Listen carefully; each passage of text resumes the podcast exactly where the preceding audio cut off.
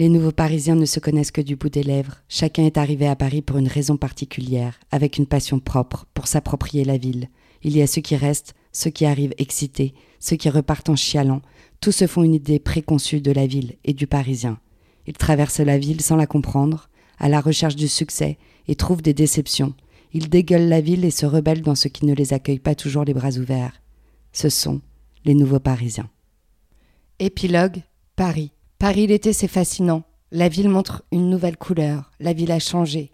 On ne sait pas très bien ce qui a changé, mais après que Paris se vide autour du 15 août, les magasins ferment, sauf certains cafés, qui restent ouverts pour ceux qui sont toujours là. Et très vite, la vie revient progressivement, exactement là où on l'avait laissée. Avec elle, des amourettes de vacances, de nouveaux amis et des paysages dans le crâne. Les Parisiens reviennent tout bronzés et viennent narguer ceux qui sont restés là, à faire tourner la ville, pour les accueillir comme il se doit à leur retour parce qu'ils reviennent tous à un moment donné. Les Parisiens ont peur de partir, car ailleurs c'est pas ici. C'est plus calme, ailleurs on est confronté à soi-même, alors qu'ici tout est fait pour qu'on puisse oublier nos peines. On vit vite, pour ne pas penser, on se laisse submerger, il y a des sollicitations tous les jours, on répond présent tous les jours pour ne pas rester avec soi, car ça fait peur d'être avec soi, lorsqu'on ne combat pas ses démons, quand on a peur de soi, c'est une ville pour les gens qui aiment l'animation et le divertissement, qui ne savent pas profiter de la nature et de l'océan, pour ceux qui ont besoin de dépenser du fric pour exister, de ceux qui ont besoin de trimer pour les autres, pour leur carrière à étouffer dans des micromètres carrés. Les courageux repartent. C'est facile pour ceux qui ne sont pas nés ici. Mais que font les autres? Que font ceux qui ont poussé leur premier cri ici? Où doivent-ils aller? Comment peuvent-ils passer à autre chose? Comme si partout ailleurs il manquerait finalement Paris. Est-ce que c'est grave? D'être né, d'avoir vécu et de mourir à Paris Est-ce qu'on loupe sa vie quand on fait ça? Est-ce que notre chemin de vie est de savoir comment quitter Paris, pour n'y revenir que de temps en temps? Comme si on le savait que Paris c'était un peu de la magie noire, c'est tentant, mais il ne faut pas en abuser.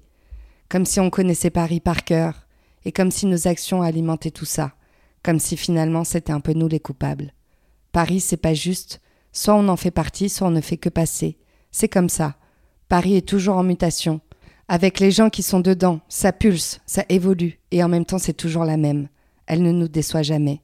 La ville, ça ne s'apprend pas, c'est grave, c'est lourd, c'est l'orage qui arrive. Paris nous accueille, à la fois innovante et intemporelle. On ne se rend pas compte quand on est dedans, mais Paris berce différents chapitres de nos vies, de nouveaux cercles, de nouvelles personnes, de nouvelles habitudes, comme une tragédie en cinq actes, à chacun son rôle, à chacun ses actes, et tout ça pour un dénouement malheureux, Paris, c'est l'héroïsme, l'honneur, la vengeance, l'amour et la fatalité à la fois. On pourrait partir dix ans, qu'on reviendrait et que quasiment rien n'aurait bougé. Il ne faut pas avoir peur de partir, car tout est là et restera là. Tout ce qu'on aime, tout ce qu'on adore, tout ce qu'on déteste, à quelques détails près. Paris nous met en détresse comme un amour toxique. Elle nous aime et nous recrache, mais tout cela n'est que l'écume des mers. Pour notre équipe, l'été s'est écoulé beaucoup trop vite, et tout a pris un chemin alarmant. Tout s'est joué en une soirée. Ils étaient tous réunis au Liebe pour débriefer de l'été. Un bar-boîte qui te sert de l'électro à te niquer les tympans chaque soir de la semaine, et cela toute l'année. Roman mixait, et sous ses yeux les gens dansaient. Certains avaient retiré leur Marcel. C'était un four là-dedans. La fumée de clope du premier avait envahi la salle du bas. Et la soirée a vite débordé, comme s'ils en avaient trop fait, trop aimé, trop détesté, trop d'excès. Axel était saoul. Ça faisait plusieurs soirées qu'il se butait comme ça sans raison apparente, et comme tout le monde était ivre, personne ne le voyait vraiment. Mais ce soir-là, il se sentait une énergie qu'il n'avait jamais eue, et son cerveau s'était débridé, c'était arrivé comme une évidence. Il savait que ce saut dans le vide allait changer sa vie, mais il n'a pas hésité longtemps. Il s'est mis à chercher du regard partout. Il s'est arrêté au bar pour avaler un peu de courage, un shot de Madeleine, son préféré. Et en tournant sa tête, il l'a vu, il a claqué son petit verre sur le zinc et il a couru dans l'escalier. En arrivant à la hauteur de John, il s'est mis à vouloir l'embrasser, en le collant contre la barrière du haut de l'escalier qui mène au fumoir. Et c'était clairement pas le soir. John lui a servi un regard noir et mécaniquement l'a poussé. John a trop de force et trop de rage, tout le monde le sait. Axel est tombé. Ça s'est passé en une seconde. Il a dévalé l'escalier, le crâne en avant. Et avec le BPM qui tabassait, personne n'a entendu Marche crier.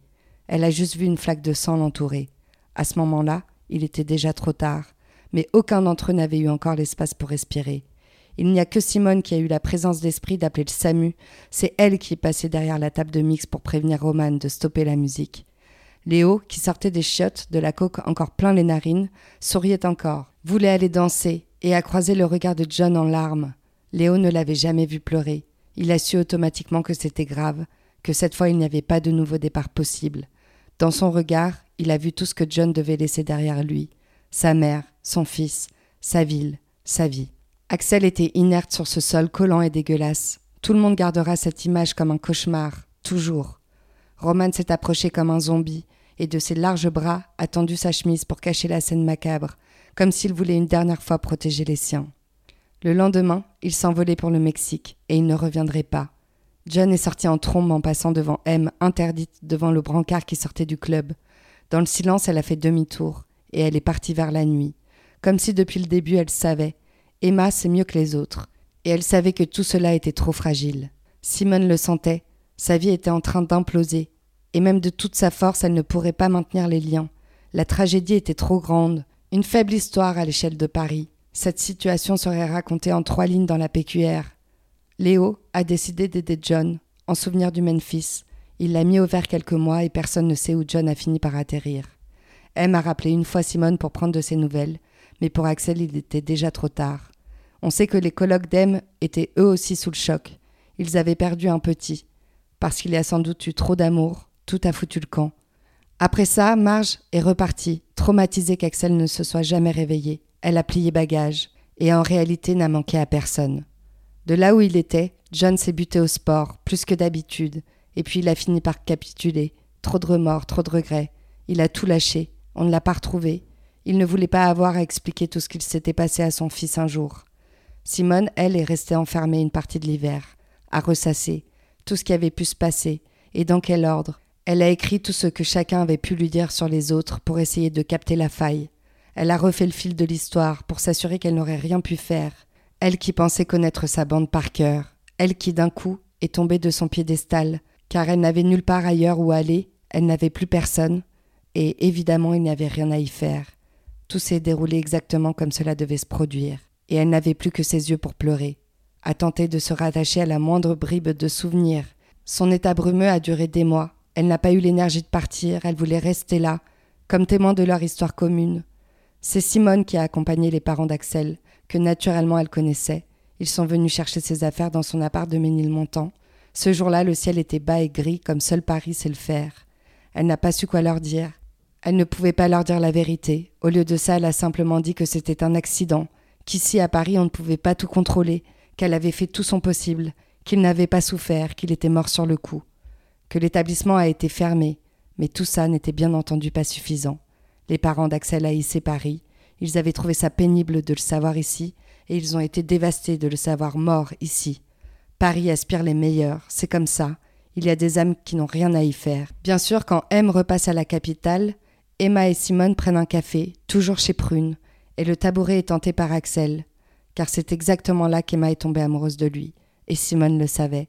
Le vide laissé était trop grand, alors qu'on ne savait quasiment rien d'Axel entre ses mensonges et ses soirées. On le savait accueillant et aimant, on ne savait pas encore de qui.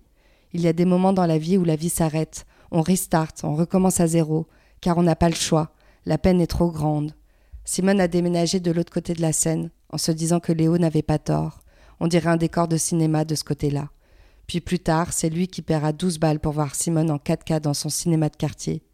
Léo le sait, a brisé le cœur, c'était le début de sa descente aux enfers.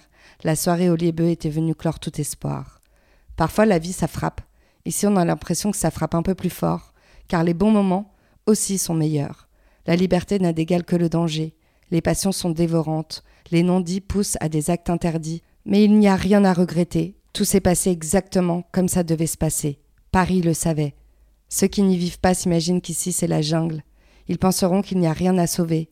Paris c'est une garce pour les débutants, mais très vite c'est le meilleur endroit du monde. On n'est jamais seul quand on vit à Paris. On s'y croise, on s'y amuse, on y pleure. Les fous crient leur peine au milieu de la rue, ils le font pour tous les autres, tous ceux qui restent murés dans leur silence. Ils crient pour couvrir les sirènes du SAMU, des pompiers et des flics. Les fous de Paris crient leurs prières et leurs espoirs après avoir aspiré leur crack, car ils n'ont plus que ça. Finalement, l'été s'est éteint à Paris, comme s'il n'avait jamais existé. Merci d'avoir écouté un épisode de l'œuvre sonore Les Nouveaux Parisiens. Je suis Audrey Gauthier, l'auteur de cette fiction, et je suis ravie de pouvoir partager avec vous mon amour de Paris la nuit, des émotions et de l'amitié.